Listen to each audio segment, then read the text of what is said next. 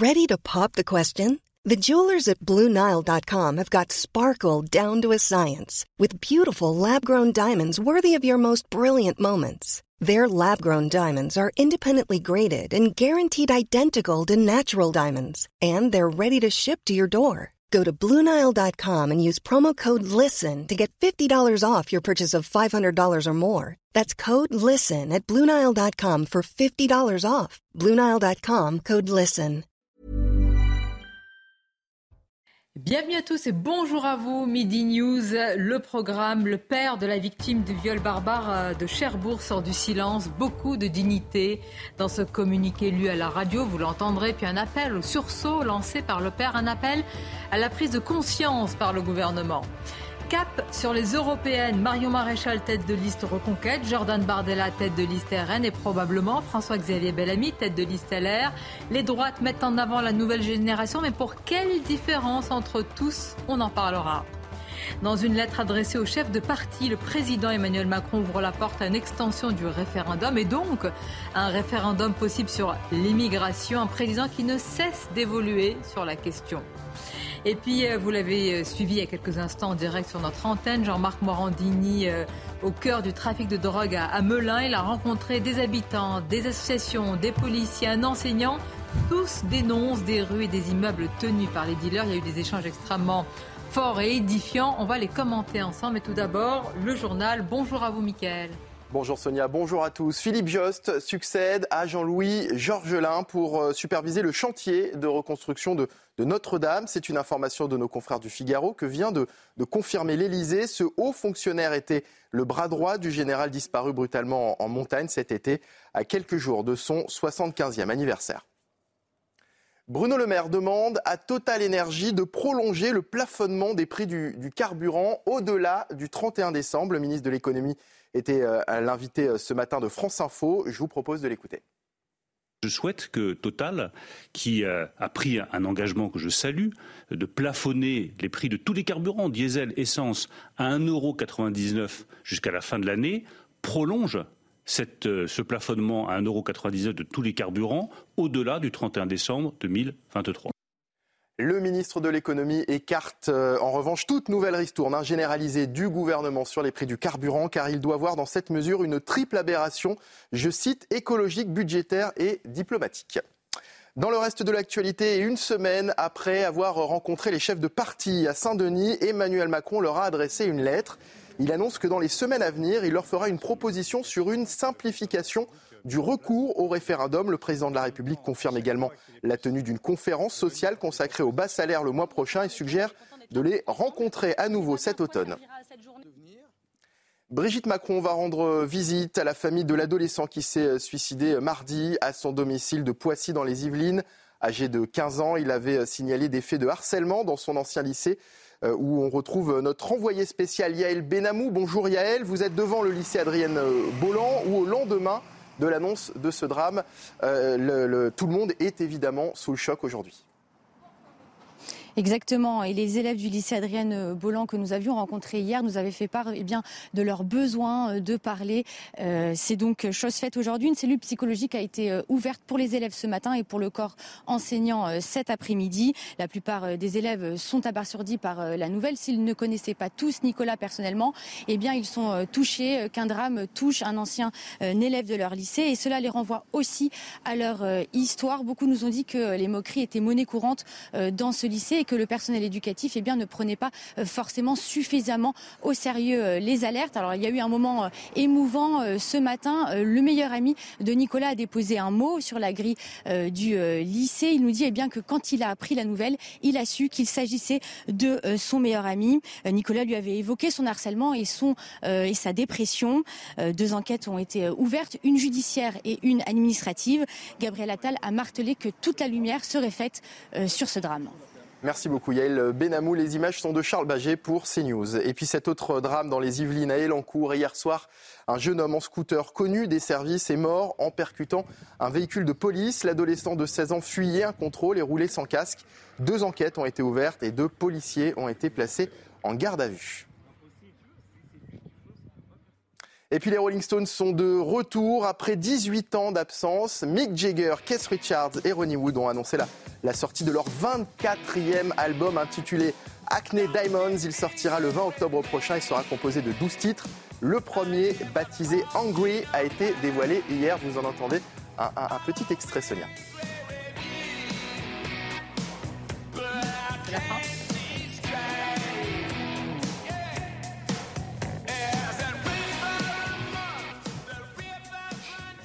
Et voilà, en musique pour euh, terminer. Ils n'ont pas ce- changé. Hein. Absolument. Ah non. Non, Mais un petit- changeront et- et- jamais. un Non, c'est pas un thème de débat, mais y Ils sont aller. dans l'air du temps quand même. Ah bah ça, oui, merci. NG il y, a, il y a 30 ans, Angry, colère aujourd'hui. Et, et vous, vous êtes spécialiste en... J'adore les Bonjour. Michel Daube, merci, je vous taquine. Merci d'être là. Paul Melun, Eugénie Bastier et évidemment William T. Beaucoup de sujets à, à- vous soumettre. Je voudrais qu'on on va voir des extraits de, l'émission précédente animée par Jean-Marc Morandini qui était euh, en direct au cœur du trafic de drogue à, Melun, Melun où des habitants euh, sont filtrés quand ils rentrent chez eux. Vous allez voir, il y a des, immeubles qui sont tout simplement tenus par, par des dealers. La caméra a montré euh, euh, ces, ces jeunes gens. Puis il y a eu des échanges extrêmement tendus, il y a eu des interpellations, des remarques. On va commencer par ces remarques-là quand euh, un habitant interpelle justement euh, nos caméras et Jean-Marc Morandini affirmant qu'il n'y a plus d'État régalien. Écoutons-le. Euh, bonjour monsieur, vous habitez ce quartier? Non, lui, un peu plus loin. Euh, là, ils sont prêts à vous rencontrer. Bah écoutez, on va les Je, je- je viens, je viens de les voir, ils sont prêts à vous rencontrer parce que moi, je suis quelque chose de tampon. C'est-à-dire que moi, j'ai horreur que ces personnes-là soient prises en otage et je viens de, de les rencontrer. Ils veulent bien. qui, qui sont ces jeunes en fait? Ben, euh, je les connais pas plus que vous, hein, mais qui font créer un, un climat délétère et que les gens, ils en ont marre. Mais là, ils sont prêts à vous rencontrer. on, va, on va aller les voir. C'est c'est comment l'ambiance dans le quartier justement Parce qu'on parle de ce point de deal, de cette tour euh, qui, est, qui est tenue. Vous, vous le vivez au quotidien. Comment vous vivez ça? On parle souvent d'un État régalien. On parle. Là, il n'y a plus d'État. Il n'y a plus rien. Il n'y a plus d'État. Euh, constat là d'un habitant. Euh, on, va, on va écouter beaucoup de, de- de réactions comme ça. Euh, Justement, comment vous, vous réagissez? Parce que souvent, on en débat. On dit justement l'État est absent euh, de, de certains quartiers, dans certaines zones, et ceux qui le vivent, ceux qui l'éprouvent au, quoti- au quotidien, bah, l'énoncent Oui, simplement, bah, malheureusement. Le, le témoignage du monsieur à, à votre antenne était très édifiant. Ça, quand il dit il n'y a plus d'État, euh, c'est précisément ce dont il s'agit. Il n'y a plus d'État français. Il y a probablement des gens qui entendent faire régner l'ordre, mais c'est pas l'ordre de la République française. C'est un ordre parallèle. Euh, concurrent. Par conséquent, euh, on, en parle souvent ici, le trafic de drogue est euh, une forme, comment dirais-je, de, de pompe à, argent qui permet de financer euh, cet État parallèle, qui est finalement le trafic de drogue, le, PIB local, quoi, l'industrie locale, qui permet, parce qu'effectivement, un État ne peut pas se développer, y compris un État parallèle, sans un certain nombre de rentrées financières. Donc ces trafics sont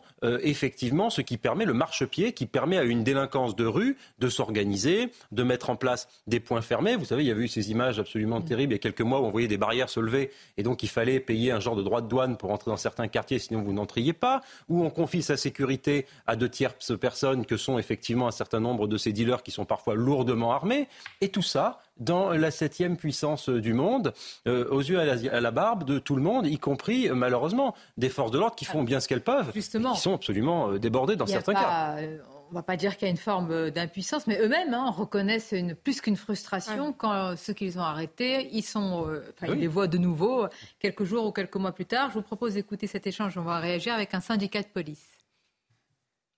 Judiciairement, en tant qu'ils sont sur la voie publique, euh, la liberté d'aller et venir prévaut. Maintenant, moi, mes collègues, euh, tous les jours, parce que vous- je vous entendais tout à l'heure, deux interventions par semaine, c'est même plusieurs par jour, je vous le confie, que ce soit ici ou ailleurs, voire en Seine-et-Marne. Non, je, par- je parlais dans ce quartier. hein. C'est c'est les chiffres de la préfecture. C'est deux interventions par semaine ici dans ce quartier, en particulier autour de cet immeuble. Je peux vous assurer qu'il y a des passages et qui sont quand même beaucoup plus euh, réguliers et nombreux. Là, ce qu'il faut se dire, c'est que bah, c'est des mineurs et que la, la loi en, en vertu des mineurs est quand même évolutive, mais pas forcément toujours dans le bon sens. Et s'il n'y a pas infraction, euh, forcément, c'est compliqué. Alors, ils sont interpellés. Malheureusement, ils sont relâchés dans l'heure ou dans la journée. Bon, voilà. Ce que vous, euh, ce que vous dites, ce que vous avancez est, est prouvé. D'ailleurs, quand d'autres disent non, mais c'est pas vrai, voilà, sur le terrain, très concrètement. Mais, c'est pour ça que ce que fait M. Morandini est très important, parce qu'il montre en fait la réalité de ce que nous sommes nombreux ici à dénoncer tous les jours. Parce que malheureusement, des quartiers comme celui de Melun, il y en a des dizaines, voire des centaines dans notre pays. Donc c'est une mm. réalité française qu'il faut avoir enfin le courage de regarder droit dans les yeux pour essayer de l'affronter. Parce que les habitants de ces quartiers souffrent terriblement. Pour ceux qui subissent ces situations, il y en a d'autres qui en profitent et qui en jouent également. Il ne faut pas être non plus totalement naïf. Mais la réalité, c'est que vous avez beaucoup de Français, évidemment, qui en souffrent terriblement. Euh, quand vous dites ceux qui en profitent, on ne va pas dire qu'il y a une, comment dire, une grande majorité, mais il y a une partie, effectivement. Donc, certains pointent la responsabilité des parents. Je vais vous faire réagir à ce sujet. Et donc, de l'éducation. Écoutons cet extrait. Comment le faire sortir de cet engrenage pour lui faire comprendre qu'avec un travail normal, le jeune peut gagner 1500, 2000 euros par mois. Mais il faut aussi lui faire comprendre une chose, que la drogue peut bien sûr rapporter très vite. Mais derrière, il y a des années de prison qui vont venir. Alors derrière, c'est un travail de fermeté de la police, un travail d'éducation, de, des éducateurs, des encadrants, mais aussi de l'école qui doit participer là-dedans. C'est le message que je pense qu'on doit faire comprendre aux jeunes. La fermeté, la prévention par l'éducation d'une part, mais aussi la fermeté par la répression, d'autre part, afin de dissuader. Mais simplement, l'argent n'est pas tout. C'est pour cela que je parle du problème d'éducation, de la responsabilisation. J'étais très content d'apprendre par les violences qu'on a connues fin juin, début juillet, le, fait qu'on a responsabilisé les parents. c'est vrai que c'est une question qui était un, impensé pendant des années, Jenny Bastier, la responsabilité des parents. Oui, bien sûr. Et, euh, en fait, on, effectivement, du côté de l'offre, il y a un vrai problème euh, de, de, répression. Effectivement, l'état de droit euh, parfois est un frein à la répression efficace. Mais il y a un problème aussi du côté de la demande. C'est que la toxicomanie et le trafic de drogue sont des fléaux de la mondialisation. Et aujourd'hui, la mondialisation parce qu'il y a une mondialisation des échanges économiques qui permet effectivement à la drogue de transiter d'un continent à l'autre, une mondialisation de l'immigration qui fait qu'il y a des ghettos euh, dans les pays, dans les démocraties euh, libérales ou qui sont favorables, qui sont favorables au trafic de drogue, et, une mondialisation aussi qui crée un mal-être social, économique et social qui plonge une, partie de la population de la toxicomanie. Et je crois que c'est un vrai fléau euh, du XXIe siècle, la toxicomanie dans les démocraties libérales et, euh, aux États-Unis. On, voit bien, les États-Unis sont pas un, sont un, pays où il y a un système répressif quand même assez, euh, assez efficace et ils, ne sont pas venus à bout de la guerre contre la drogue. Aujourd'hui, on a des Baltimore en, France, mais aux États-Unis, ils n'ont pas réglé ce problème non plus. donc, c'est je pense qu'il faut aussi élargir la, la focale, qui n'est pas qu'un problème français, mais un problème de toutes les démocraties occidentales face à ce fléau de la toxicomanie. Et effectivement, on peut regarder du côté de la répression, mais aussi, regardons aussi la demande. Pourquoi autant de consommateurs de drogue dans nos démocraties? Pourquoi? Il y a une espèce d'anomie généralisée qui fait que la toxicomanie est devenue un, véritable bah, fléau. Si je peux me permettre, c'est super intéressant, mais ça pourrait être mal compris comme étant, en fait, cet abus toxicomanie le résultat de nos sociétés démocratiques. Moi, je, pense, que c'est un malaise. L'anomie euh, du libéralisme, moi, je, de plus le fait qu'elles sont ouvertes et qu'elles sont du coup ouvertes évidemment à des importations massives de ces drogues, dans un laxisme qu'il faut évidemment condamner. Mais après, ces sociétés démocratiques, elles ont aussi euh, bah, quand même beaucoup de vertus, à commencer ah bah, par la liberté. Mais, euh, voilà. Mais elles ne sont pas la cause de cet abus de drogue, selon moi, c'est plus le fait que l'importation est massive Passionnant, par mais très concrètement, pardon, William comment vous répondez à ces, euh, à ces habitants qui, eux, s'interrogent hein, sur euh, probablement ces, grandes questions, mais se demandent comment elles peuvent rentrer chez elles, comment elles peuvent avoir la sécurité en bas de leur immeuble. Écoutons euh, quelques extraits. Je suis locataire dans cette tour. Voilà, donc en effet, il y a la problématique du trafic. Vous mais... voulez qu'on votre visage ou pas? Peu importe. D'accord, alors mettez-vous comme ça. Euh, il y a d'autres problématiques euh, derrière. Nous, en tant que locataires, on subit bien entendu tout ce qui se passe. Euh, on subit aussi, avec tout le respect que vous toi, monsieur Jules Lemay, on subit aussi l'abandon, l'abandon de la part d'Habitat. Hier encore, j'ai appelé vos services parce qu'il n'y avait pas du tout d'électricité dans les parties communes, parties communes qu'on est obligé d'emprunter pour descendre parce qu'on n'a pas d'ascenseur. Depuis le 8 août, monsieur Jules Lemay, on n'a pas d'ascenseur le grand. Depuis avril, le petit ascenseur est à l'arrêt. J'ai des mères de famille qui descendent avec des bébés dans les bras, dont une qui s'est déjà cassé la figure. On n'en peut plus. Les gens vont entrer en dépression. On est envahi par les cafards. Ça a été fait n'importe comment, monsieur Jules Lemay. On ne refait pas des portes, on ne remet pas des choses, on ne refait pas des gros travaux à partir du moment où vous voyez qu'il y a encore un trafic. Vous avez mis la, charrue avant les bœufs. Je suis désolé. Il y, a, des choses à votre portée que vous pouvez faire. L'insalubrité des logements, monsieur Jules Lemier. Le traitement des cafards. Les rats. Les rats. Mais les rats, pourquoi ils sont là? On peut aller voir. C'est justement pourquoi ils sont, pourquoi ils sont dans cette tour et pas ailleurs. Vous le, savez. Le trafic, monsieur Jules Lemier. Bien avant le trafic. le, trafic, ça fait deux ans qu'ils sont là. Ça fait déjà plus de deux ans qu'il y a des problèmes. Ça fait plus de deux que le petit ascenseur est à l'arrêt. Tout est remis sous couvert du trafic de stupes. Le trafic de stupes, c'est une chose, monsieur Jules Lemier. Vos devoirs, vos obligations de bailleur, c'en a une autre. On vit dans des squats. Ce sont des squats. On va les voir. On, on- on va les voir. Remplis de moisissures. Ça, c'est à votre portée, monsieur Jules Lemier. Donc moi, je paye plus de 200 euros de charges par mois. Et je parle pas du loyer, juste les charges. C'est inadmissible. Les appartements. Bien, on va tous réagir. William T, peut- quand même, on peut saluer, euh, voilà, que Je ce trouve soit que à c'est une découvert, une dénonciation, une scène Que de colère. Quelle la vérité, a priori. Mais d'abord, les titres avec vous, Michael. Aurore Berger réclame plus.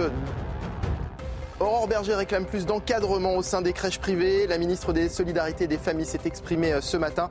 Elle souhaite aussi renforcer les contrôles dans les établissements en su- euh, suite à des révélations sur des dérives dans certaines crèches où la rentabilité prime parfois sur le bien-être des enfants.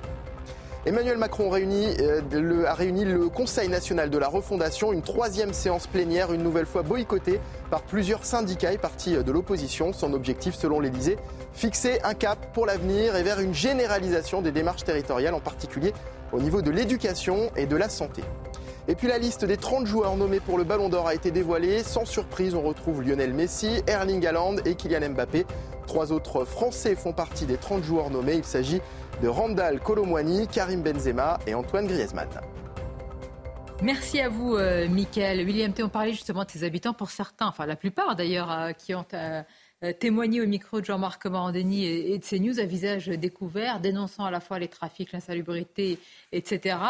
C'est à souligner quand même. Oui, on Pour peut, certains, c'est un vrai on peut le risque. saluer parce que c'est c'est quand même compliqué de témoigner. Il y aura des répercussions pour eux. Il y en a qui ont peur, il y en a qui rentrent chez eux la boule au ventre en se disant que dans leur propre tour, dans leur propre habitation, des trafiquants euh, sévissent et des consommateurs euh, consomment de la drogue, donc avec un état d'ébriété assez euh, prononcé. Donc la question qui se pose maintenant, c'est qu'est-ce qu'on fait concrètement? Est-ce qu'on accepte continuellement que l'État se fasse marcher dessus se fasse cracher dessus et se ne fasse pas respecter par des petits trafiquants de drogue et des petites frappes. Au bout d'un moment, il faut quand même poser la question si on est en capacité de maintenir l'ordre sur notre propre territoire. Or, la question que je pose moi, c'est la comparaison que je mène à chaque fois avec le même exemple, il faut reprendre le contrôle des territoires. Je prends un exemple toujours précis.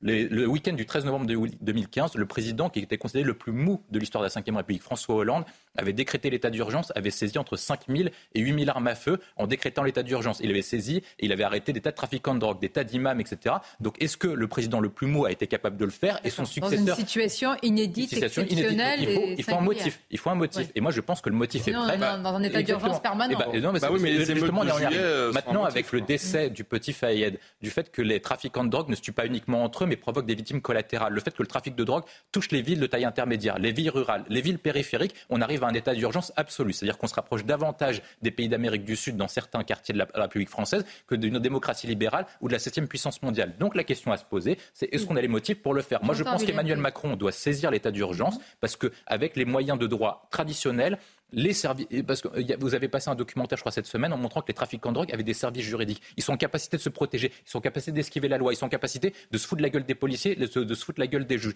Donc si on n'a pas des moyens exceptionnels, on n'y arrivera pas. Or, les habitants de ces quartiers demandent un changement immédiat. Sinon, eh ben, c'est les trafiquants de drogue qui vont gagner, c'est eux qui vont garder le contrôle du On territoire. entend, mais je prends des exemples comme euh, la Colombie, qui à un moment a, a- a mis en place des opérations extrêmement puissantes, véritablement, etc. Et à la fin, euh, la fermeté totale Non, mais n'a pas fonctionné. L'éradication totale, totale du trafic de drogue est une chimère. Il n'y a aucun pays du monde qui a éradiqué totalement la drogue. Bon, c'est pas possible. Par conséquent, il y aura toujours une part euh, résiduelle. C'est comme, vous savez, quand sur le chômage, quand on parle du plein emploi, c'est jamais le vrai plein emploi. Bon.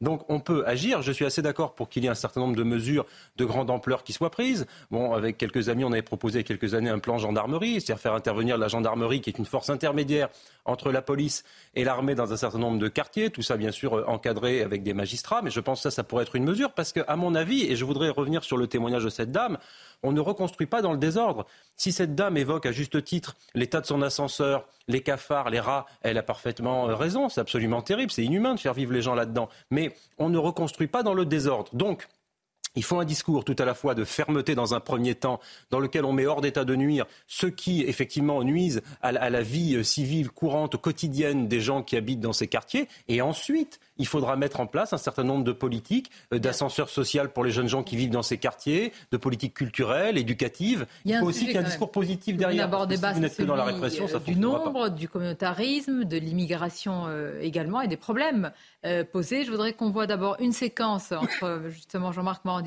et, et des, des jeunes habitants euh, sur ces sujets-là. La réponse, tu la connais vraiment. Je vais pas parler, non, je vais pas parler. Je suis en train de parler avec lui, là, de lui à moi. Pas- Non, non, vas-y, vas-y. Ah, on a des fiches de paye, réparez juste les ascenseurs. Et là, vous parlez des parents, mais pour les mamans. plus de parents. C'est tout. Vous avez mis On a des choses besoin en de rien, place. on travaille. Des suivis Vous, vous, vous réclamez rien à l'État, c'est ce que vous dites vous ai Rien posé du une tout. question. Juste des réparations et des choses qui doivent être faites. Pour ceux qui n'ont pas de parents, qui n'ont plus de parents. Les mamans, c'est nous, on les aide. hein. Vous C'est avez mis un suivi C'est nous, on les aide tous les jours Est-ce que vous avez compris c'est à quel moment que ça dégringole Ah.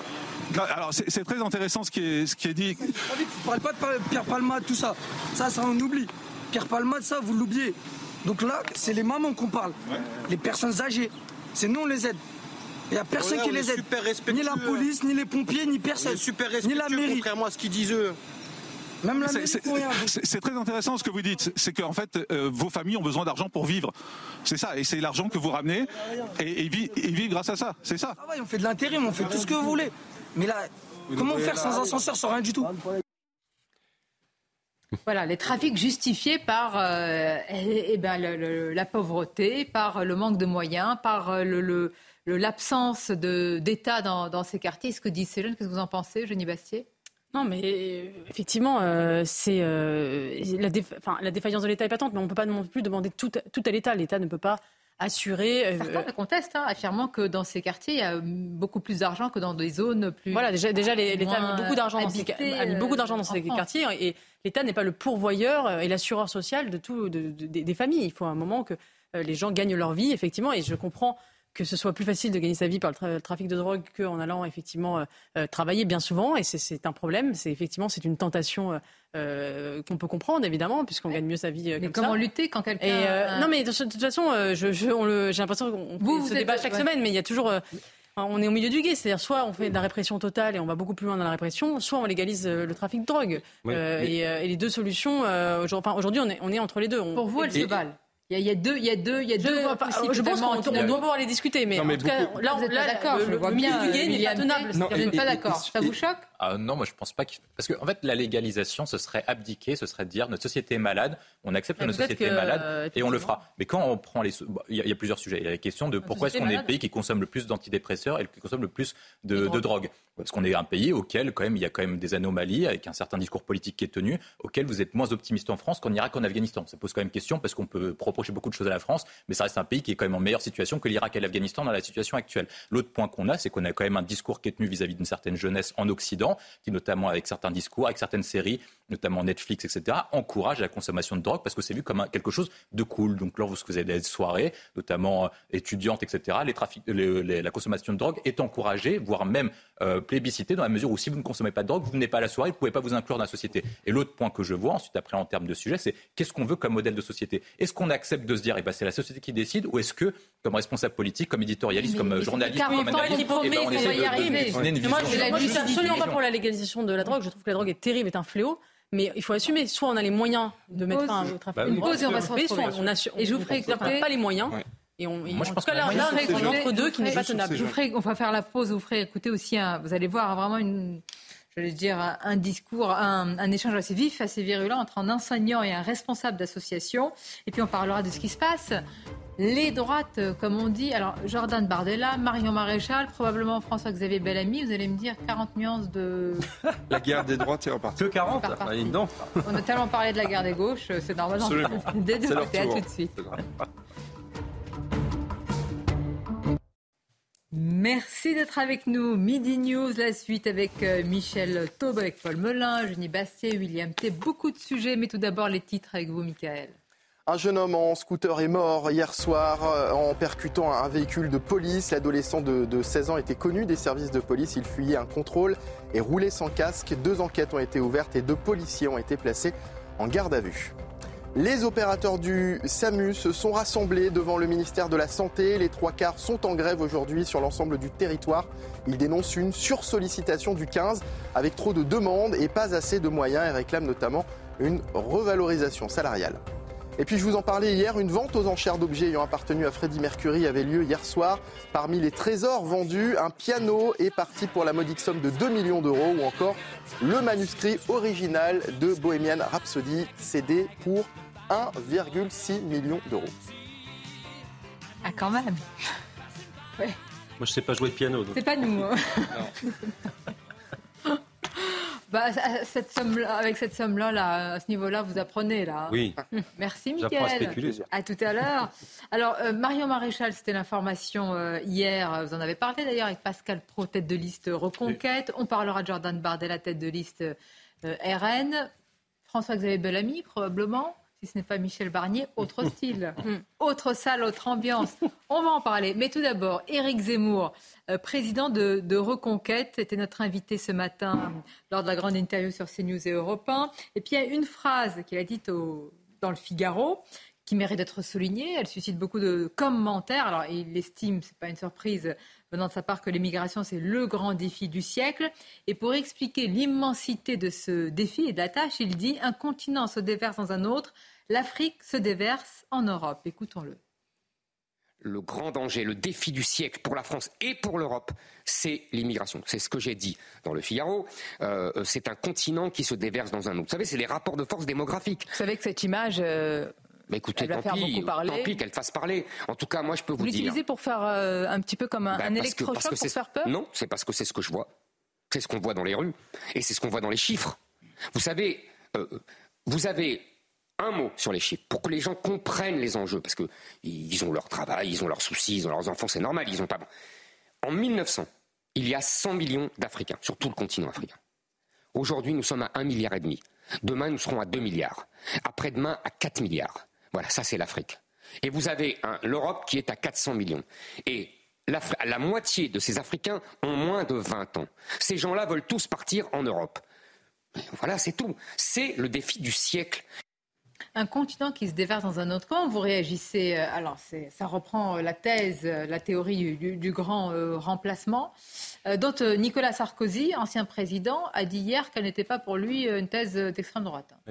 Bah, disons que les chiffres parlent d'eux-mêmes. C'est vrai qu'il y a des évolutions démographiques qui s'accélèrent, parce que quand vous voyez la pression migratoire qui d'année en année augmente, regardez ce que vivent les Italiens, qui n'arrivent pas à gérer euh, la pression migratoire. Donc sur le fond, il a raison. Après, ce que je pense, c'est que Éric Zemmour recommet la même erreur qu'il a commise à l'élection présidentielle. C'est-à-dire qu'il ne parle que d'immigration. Immigration, immigration, immigration. Il ne sort que cela, alors que quand même, euh, le, gouverner la France comme être élu au Parlement européen pour les élections européennes, tout ne revient pas à la question de l'immigration. Manifestement, il applique la même méthode qu'il y a un an. Est-ce qu'elle sera payante pour lui? Aux, législatives, elle ne l'a pas été. Elle l'a pas été. Euh, Eugénie Moi, je cette phrase ne me choque pas. Euh, d'ailleurs, c'est ce que disait Stephen Smith, vous savez, le célèbre africaniste, dans son livre La rue est vers l'Europe. Il montrait que, effectivement, si on prolonge les courbes, euh, les crises migratoires sont devant nous et pas derrière nous. D'ailleurs, c'est ce qu'a dit aussi Nicolas Sarkozy euh, dans son livre. simplement, je, parfois, il y a une tonalité, c'est vrai, d'une forme d'apocalyptisme migratoire qui me fait penser d'ailleurs un peu à l'apocalyptisme climatique qu'on peut trouver à l'extrême gauche. De la même manière que le réchauffement climatique est indéniable, pour moi, euh, une forme de, enfin, le, le, le effectivement, l'immigration massive, le fait qu'il y ait une immigration massive programmée est aussi un fait indéniable. Simplement, il y a aussi la manière dont on en parle, euh, et parfois, d'ailleurs, le, le trop d'apocalyptisme peut mener au découragement. C'est-à-dire mm. qu'effectivement, quand on dit 4 milliards euh, d'Africains versus 400 millions d'Européens, bah, on se dit effectivement, mais quel projet de loi va venir euh, Quel projet de loi peut, peut endiguer un tel phénomène? Et je pense que dans une forme d'inéluctabilité, de catastrophisme, euh, on, peut aussi paralyser euh, la, volonté. Euh, et c'est parfois ce que je peux reprocher à, Éric Zemmour. Mais cependant, il a, je pense que pour moi, la phrase qu'il dit n'est pas choquante. C'est un, une. C'est votre avis aussi, bah, Je suis assez d'accord avec ce qui vient d'être dit. Moi, je pense qu'il y a deux choses. Il y a la forme et puis il y a le fond. sur la forme, moi je dirais jamais qu'un continent se déverse dans un autre. Le mot déverser, je le trouve, parlant d'être humain, problématique. Mm. Par contre, pour ce qui est de la démographie, euh, Nicolas Sarkozy lui-même en parlait, vous le rappeliez Eugénie, sur la crise migratoire qui n'a pas commencé. Il y a un certain nombre de chiffres qui sont tout à fait éloquents. Âge médian en Union européenne, 44 ans. Âge médian en Afrique, un peu plus de 18 ans. Il y a des dynamiques démographiques, il y a le nombre d'enfants par femme. Et tout ça est extrêmement bien documenté. Et même les, patrons successifs du Fonds monétaire international, des personnes très sérieuses qui ont fait des rapports à l'ONU. Je me souviens même une, interview de Dominique Strauss-Kahn, quand il était encore patron du Fonds monétaire international, qui expliquait qu'il fallait aller vers, euh, étant le vieillissement de la population européenne, il fallait aller vers une immigration un peu importante, plutôt massive d'ailleurs, pour tout vous dire, pour eh bien, se substituer à ce vieillissement de la population. Oui, mais une immigration choisie, on peut, oui, oui, mais enfin, ça revient un peu au même. On peut, si vous voulez, appeler ça comme on veut. Monsieur Mélenchon appelle ça créolisation.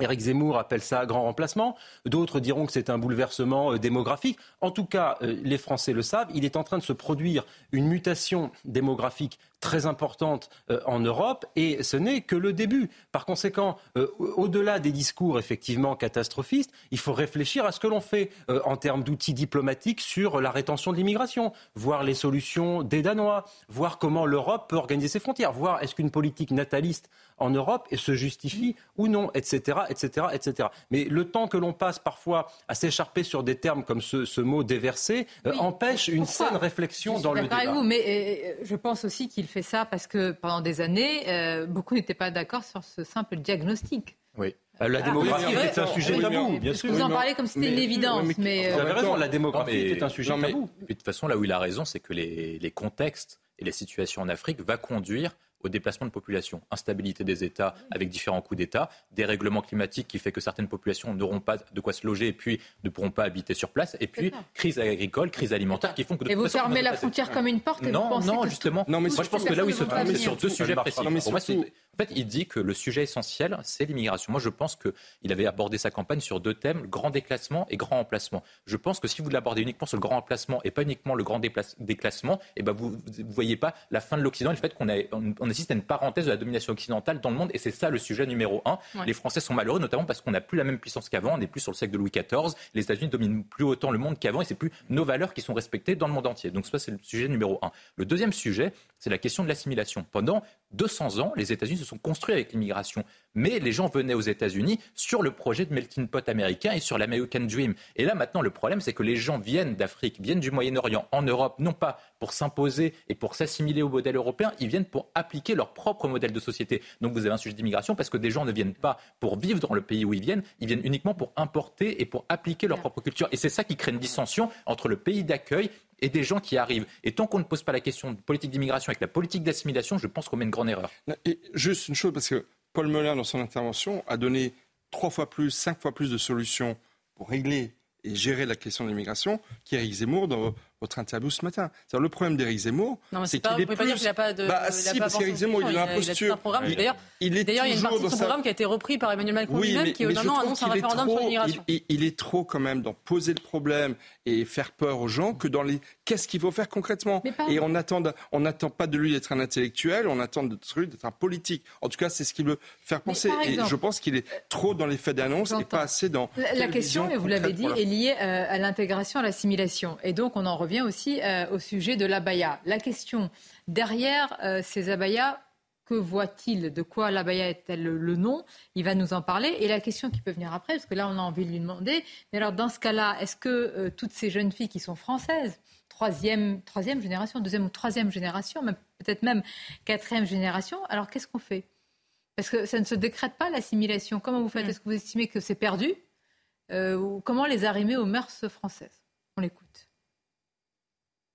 J'ai vu un article d'une philosophe et d'une spécialiste de l'islam, Madame Adnani, mhm. qui explique très bien qu'il y a la sourate, je crois, le verset 59 de la sourate 33, euh, ou le verset 33 de la sourate 50, non, c'est le, j'avais bien dit, euh, qui dit que euh, Mahomet, Dieu ordonne à Mahomet de, de, de, remettre, que les femmes remettent leur robe, leur djellaba, mhm.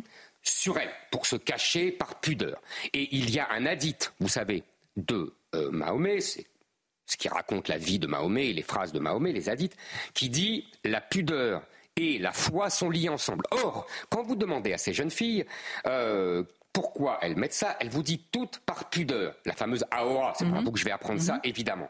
Donc vous comprenez, tout ça est lié à la religion. Mais c'est le principe même de l'islam. C'est l'islam. Donc vous n'y voyez pas une offensive plus que cela. Vous y voyez une tradition religieuse. Exactement. La, enfin, la nuance. Vous avez vu, il dit pas offensive islamiste, il dit c'est l'islam. C'est pas l'islamisme. Ce, qui est certain, c'est que là où il a, là où il a pas tort, c'est que la baya est dans le Coran, euh, le voile n'y est pas. C'est-à-dire que le voile est une invention euh, islamiste. La baya, le fait d'avoir un vêtement ample, effectivement, est mentionné euh, dans le Coran beaucoup plus explicitement que n'est le voile. Donc, quand, on entend effectivement un certain nombre de religieux ou de responsables politiques nous dire que la baya n'a rien de, de religieux, euh, c'est faux. En tout cas, elle est presque plus religieuse que, que le, que le voile. N'empêche qu'elle vient d'une certaine région et qu'il euh, y a quelques années au Maghreb, ça n'existait pas. Bien sûr, mais, euh, ça pose quand même. Mais elle s'enracine quand même dans, dans un texte religieux. Mais par contre, euh, non, mais là où il a, euh, enfin, ce qui est certain, c'est que on, on, pourra faire tout ce qu'on veut contre les manifestations de la foi islamique dans notre pays ostentatoire si on ne règle pas le problème de l'immigration derrière, ça, ça sera va. On ne peut pas effectivement casser le thermomètre. Et, et, la loi de 2004, effectivement, était utile. Et moi, je suis absolument pour cette loi de 2004. Mais vous avez aujourd'hui des, des, jeunes filles qui vont qui, qui, qui enlèvent le voile en, sortant de euh, en rentrant dans l'école et qui le remettent juste après.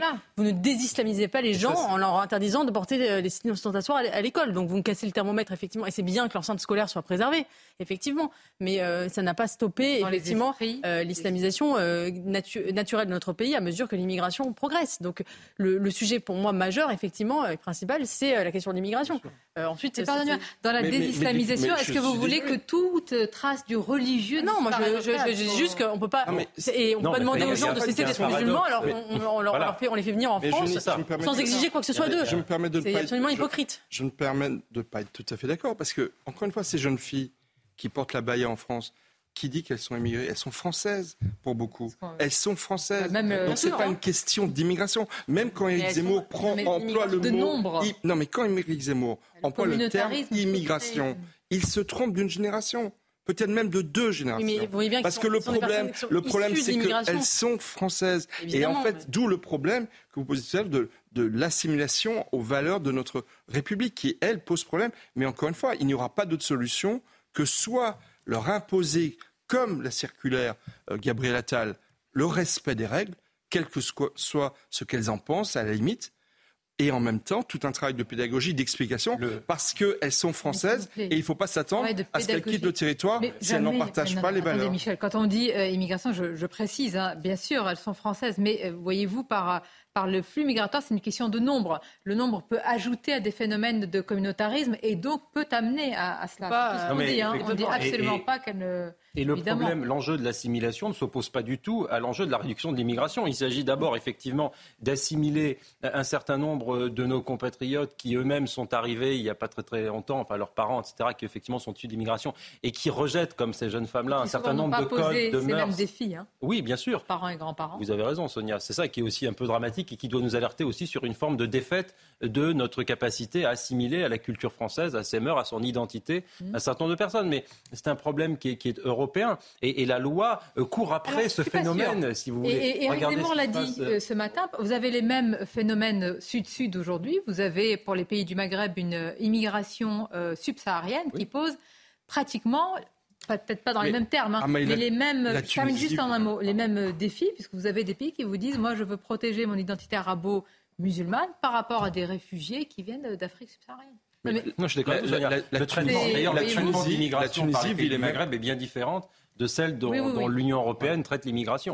Bah, le, par exemple, le Maroc est très courageux. Je veux dire, à la frontière entre le Maroc et l'Espagne, entre l'Afrique et l'Europe, pour reprendre les termes d'Éric Zemmour, le Maroc fait un travail très très difficile euh, de, gestion et de retenue du flux migratoire, parce que s'il ne faisait pas ce travail à la fois de sécurité, d'accueil d'immigrés africains sur son sol, nous aurions beaucoup plus de flux migratoires qui viendraient par l'Espagne. Le deuxième point, c'est la Tunisie. La Tunisie vit actuellement la situation que vit l'Italie. Mais que font les autorités tunisiennes?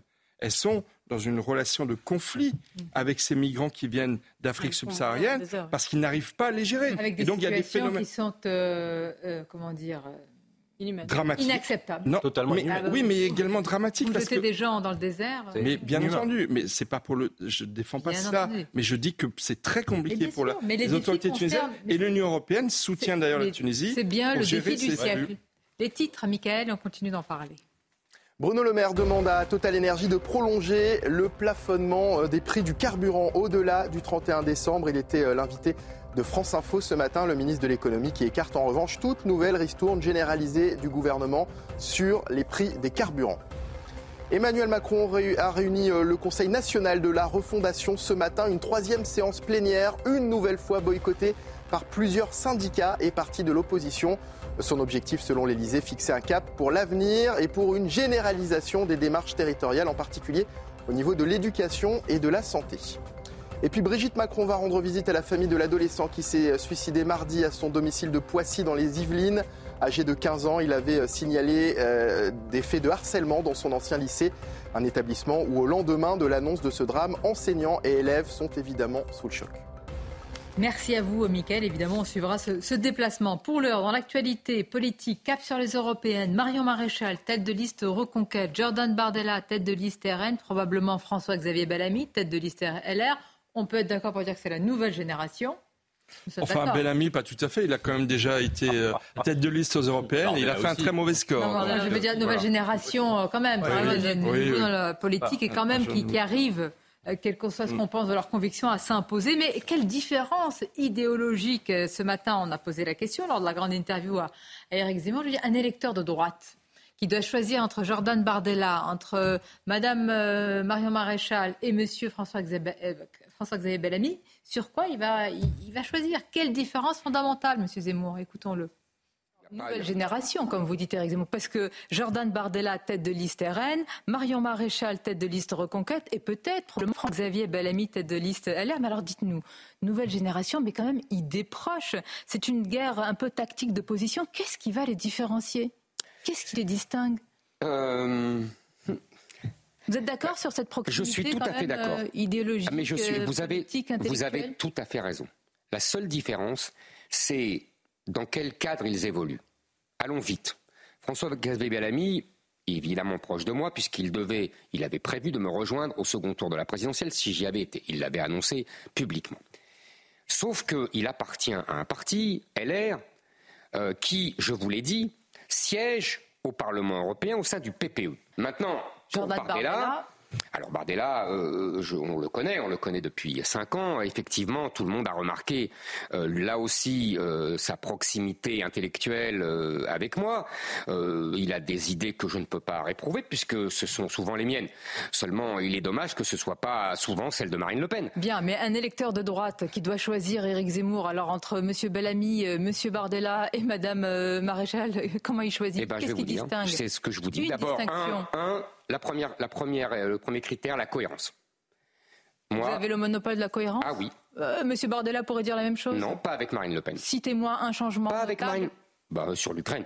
Par ailleurs, je pense que nous sommes à Reconquête les plus proches, au sens idéologique, nous sommes évidemment contre l'immigration, évidemment contre l'islamisation du pays et de toute l'Europe. Nous sommes évidemment contre les woke, nous sommes à la pointe du combat contre les woke, et nous sommes, sur le plan économique, les plus, euh, euh, je dirais, favorables à l'économie de marché, à la lutte contre l'assistanat. Dites le mot. Attendez. Vous êtes plus libéral que le Rassemblement national, Ce c'est pas une surprise. On est plus libéral que exactement. On n'est on pas socialiste comme mhm. le le Rassemblement national. Bien. Est-ce que, est que les différences vous, sautent aux, yeux? Moi, je pense qu'il y a des différences. Quelle est la différence entre la NUPES, euh, entre LFI, euh, bah, Écologie Les Verts et, le Parti Socialiste? Enfin, Il y a des différences de bah, nuances, mais sur le fond, ils sont quand même tous. Ils sont, je suis d'accord. Pour tous les trois, on aurait des Fabien Roussel, genre les trois alignés euh, sur, sur l'écologie radicale. Mhm. Effectivement, il y a des différences de nuances, mais le, bloc de droite et le bloc de gauche. donc ils sont dans la même alliance à NUPES. Bah, dans ce cas-là. Mais ils ne sont pas dans la même alliance européenne.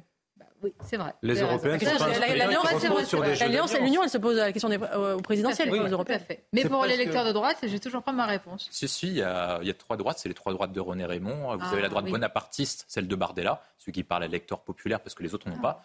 Vous avez la droite conservatrice, c'est celle de Marion Maréchal et peut-être un peu celle de François Xavier, mais comme François Xavier est un peu plus modéré, dû égard à son parti, il fait partie de la droite orléaniste. Et c'est pour ça qu'en fait, vraisemblablement, vous aurez les trois droites avec Bardella qui va arriver Carolé en tête et les deux autres qui vont être derrière. Parce que les deux autres ont perdu l'électorat essentiel, qui est l'électorat intermédiaire et l'électorat populaire, qui est parti avec Marine Le Pen et avec Jordan Bardella. Tant qu'ils ne parleront pas de nation, tant qu'ils ne redeviendront pas gaullistes, tant qu'ils ne deviendront pas bonapartistes en parlant au peuple et en ah parlant bah, aux tripes des gens. Ils tous gaullistes. Hein. Oui, mais non, vous pouvez être gaulliste dans les mots, mais vous pouvez être gaulliste dans les actions quand, Nicolas Sarkozy intervient, parce que c'était ça le cœur du sujet aussi, quand il disait qu'il fallait rassembler les trois. En fait, la droite est libérale et conservatrice avec un chef gaulliste. Comme il n'y a pas de chef gaulliste, ils ont perdu les libéraux chez Macron, ils ont perdu les conservateurs, et ben il reste plus rien. C'est ça le sujet essentiel. Tant qu'ils ne reparleront pas à l'électorat populaire, ils n'y arriveront plus. Non, mais en fait, à la, question que vous avez posée, qui est la vraie question, Éric Zemmour n'a pas répondu. La réalité, c'est qu'il n'a pas répondu parce qu'il n'a peut-être pas d'éléments de réponse assez forts. Et d'ailleurs, ce que je trouve intéressant, on n'a pas eu. C'est moi qui ai eu les idées avant le Rassemblement national. Oui, mais c'est vrai que la cohérence, bon, on peut se l'approprier oh, pour ah soi-même. mais voilà. mais on n'a pas eu de duel euh, Marine Le Pen, Éric Zemmour à la présidentielle. Peut-être qu'on aura enfin un duel Bardella-Maréchal euh, ah bah, pour les européennes qui permettra aux électeurs de clarifier. On va continuer Sinon, ils choisiront sur le subjectif. Tout à fait. On va continuer à en parler. Bah, vous nous direz, parce que là, sur l'immigration, tous la même chose.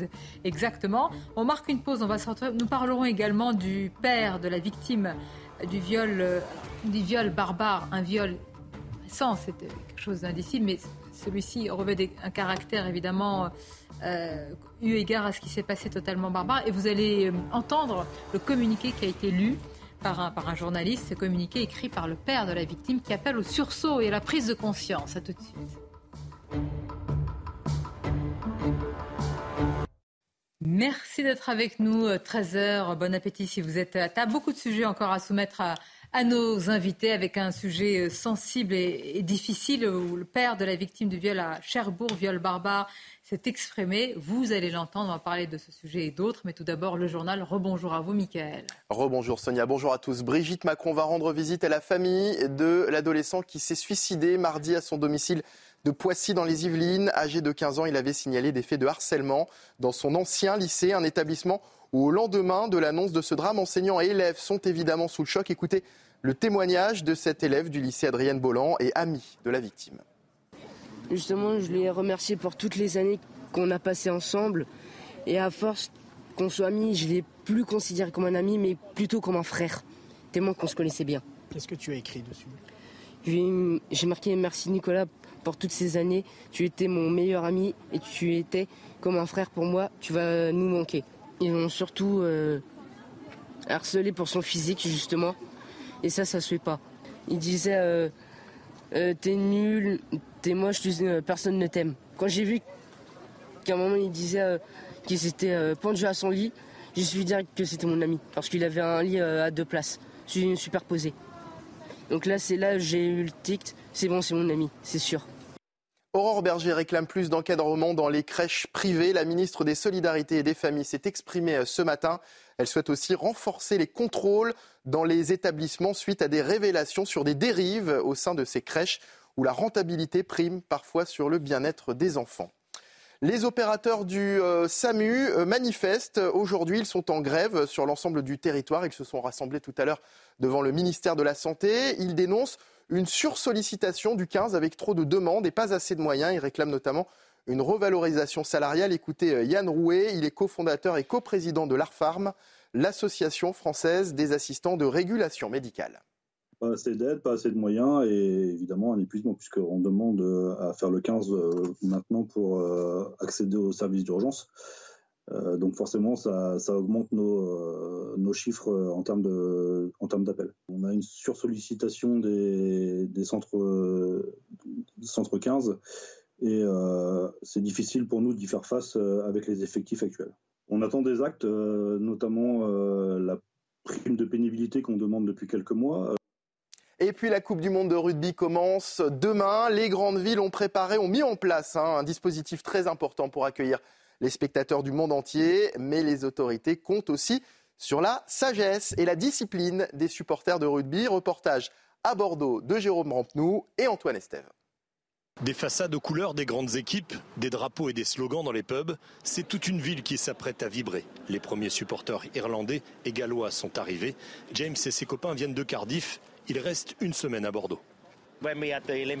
C'est comme pour les Jeux Olympiques à Londres. Vous sentez cette ambiance ici aussi.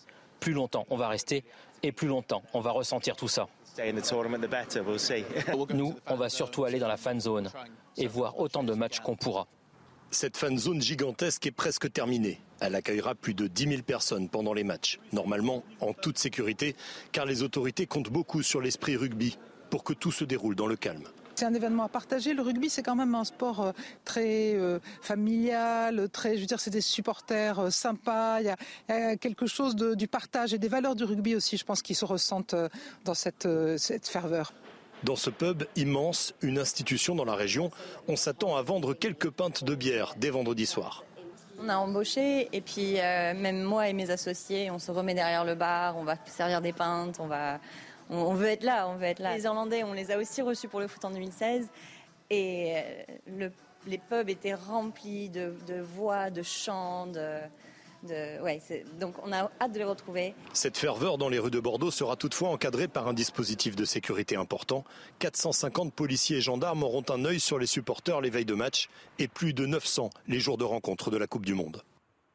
Et allez les Bleus, hein, Sonia, premier match demain face à la Nouvelle-Zélande. On a bien noté, on sera tous derrière euh, l'écran évidemment.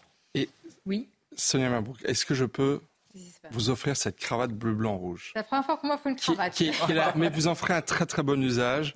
Moi, je ne peux pas la porter parce que j'ai toujours une cravate orange, qui est d'ailleurs couleur du respect des femmes. Celle-ci, elle est offerte par le 15 parlementaires, vous savez, les députés et sénateurs. Ah, qui jouent au rugby, qui aujourd'hui d'ailleurs jouent pour la, la petite finale entre parlementaires du monde entier. Et en fait, elle est le symbole de la prochaine victoire de la France à la Coupe du Monde. Donc, Merde, bah écoutez, vous m'avez fait le nœud déjà parce que je ne sais pas trop le faire. Tout à fait. Un double Et vous allez voir, vous allez avoir des centaines de milliers de supporters qui vont se retrouver derrière vous pour ah, supporter la ah, France. très chic. Voilà.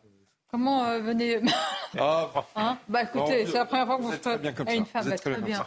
Bah voilà. Alors, merci. Bah, Michel Taube, euh, Paul Melun. Vous êtes jaloux, Michael? Vous en avez une deuxième? Non, j'en ai pas une deuxième. mais, mais, mais, alors, le député Ludovic Mendes, qui est fait la ah, gentillesse de me l'offrir. je suis sûr qu'il pourra vous en avoir quelques autres. Ah. on va distribuer ça à la rédaction. Merci, merci à vous, Mickaël. Je vous en réserve une. William T est avec nous, Eugénie Bastier également. Donc voilà pour euh, nos invités. Je voudrais vous parler de, ce sujet, je la remettrai tout à l'heure. Donc de ce sujet autour de ce, de ce viol euh, qualifié de barbare à, Cherbourg. La victime est sortie du coma. Son état de santé reste extrêmement fragile, comme l'a expliqué euh, son père. Alors on va détailler ce qu'a dit le père.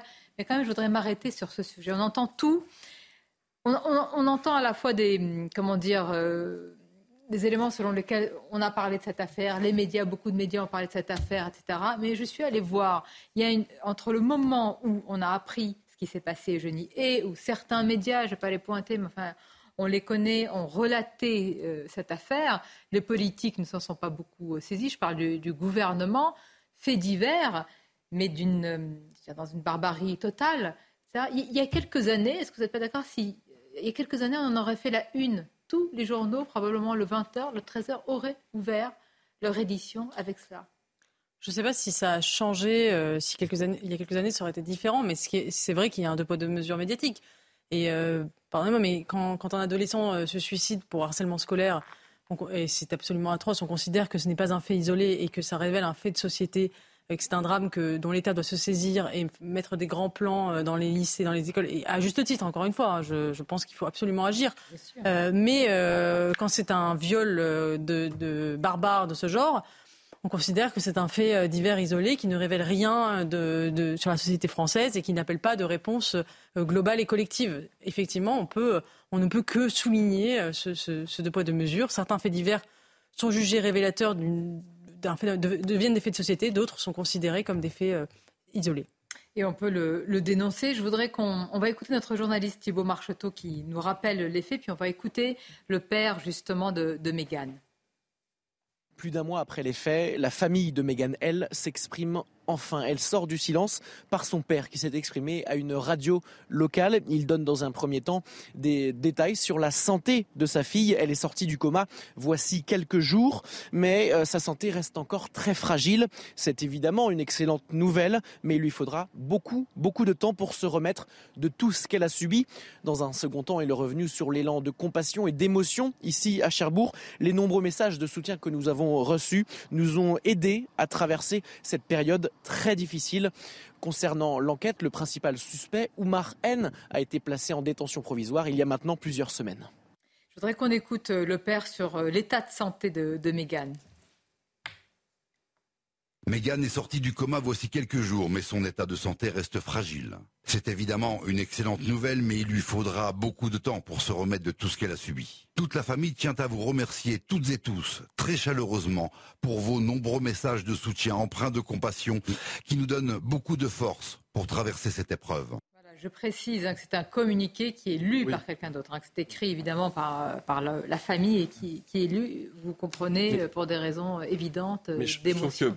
Parmi les choses qui sont horribles dans, ce qui n'est pas du tout un fait divers, enfin, ce n'est pas du tout un fait divers, parce que malheureusement, des, personnes comme ce Oumar, il y en a malheureusement, je pense, beaucoup sur le sol français qui peuvent qui déjà sont passés à l'action parfois et qui, qui pourraient le faire. Mais je crois le Figaro a publié une enquête dans le voisinage de, euh, de cette jeune Mégane. Et en fait, ça faisait des mois, des mois, que toute la population autour était tétanisée par ce Oumar. Et en fait, euh, l'incapacité de la société, de la société, à protéger la population de personnes qui commettent de très nombreux faits. Il a déjà eu des récidives euh, sur des, des, actes précédents de violence sur les personnes Et, et, sur les biens. Il, il, faisait régner la terreur autour de lui et on laissait faire. Les gens se, se muraient les, dans, euh, pour l'éviter, ils le fuyaient. Mais la société n'est pas capable, les travailleurs sociaux, je, ne sais qui, le voisinage, les élus locaux. Euh, non, on a laissé faire, on a laissé faire. Mais ni en amont, qui est terrible, dramatique. Ni, ni, ni, après, puisque là, il y a très très peu de, réactions, Paul Melun, mais c'est dû à quoi? Il est d'origine euh, étrangère, il est connu des services, comme on dit, etc., pour des faits de nature euh, de violence euh, sexuelle. Enfin, je veux dire, tout prête à saisir, devrait être, c'est l'un des sujets qui devrait être vraiment à la une de l'actualité, eu égard d'abord au respect par rapport à la souffrance de cette famille et quand même au parcours de cet individu.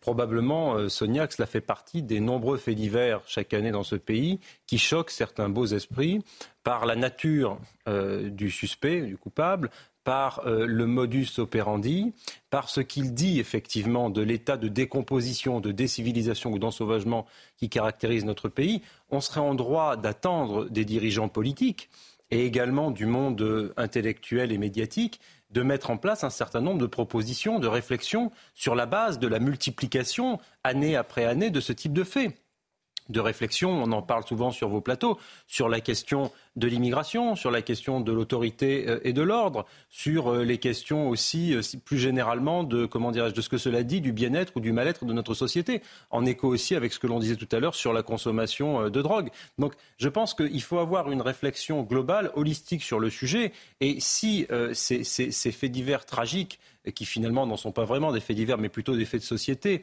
Mais en tout cas, si, si ces drames absolus euh, peuvent finalement permettre euh, de, réfléchir, de se poser des questions, il faut euh, saisir cette opportunité. Je déplore que certains, au nom d'une forme de, pas de vague intellectuelle, ne s'en saisissent pas, parce que le, travail de quelqu'un qui réfléchit et qui essaie de penser la société, c'est de prendre tous les faits, même ceux qui ne l'arrangent pas. Une multitude de faits qui, ne m'arrangent pas du tout, mon esprit, et puis ça fait changer. Et puis on se dit, bah, tiens, peut-être que ces dernières décennies, en prenant euh, je ne sais pas moi, le désarmement de la police, si, si je suis euh, de la gauche de Mélenchon ou d'autres, ben peut-être que j'ai fait fausse route, peut-être qu'il faut penser autrement les sujets. Et, ça, ça, fait une espèce de démarche itérative qui pourrait créer, euh, disons, des, précédents et des changements. Malheureusement, année après année. Des noms, des noms. il s'indigne, je, sais pas, c'est le mot parce que je ne veux pas comment dire, colorer les sentiments du père, je ne me le permettrai pas. Donc on va voir ce qu'il dit avec ses propres mots. On va le voir à, à l'antenne. Il dit ne pas communiquer sur cette euh, agression donne du crédit à tous ces prédateurs sexuels et autres parasites de la société qui gangrènent les rues. Donc voilà pourquoi il estime évidemment, euh, que D'ailleurs, ça, tombe tellement sous le sens.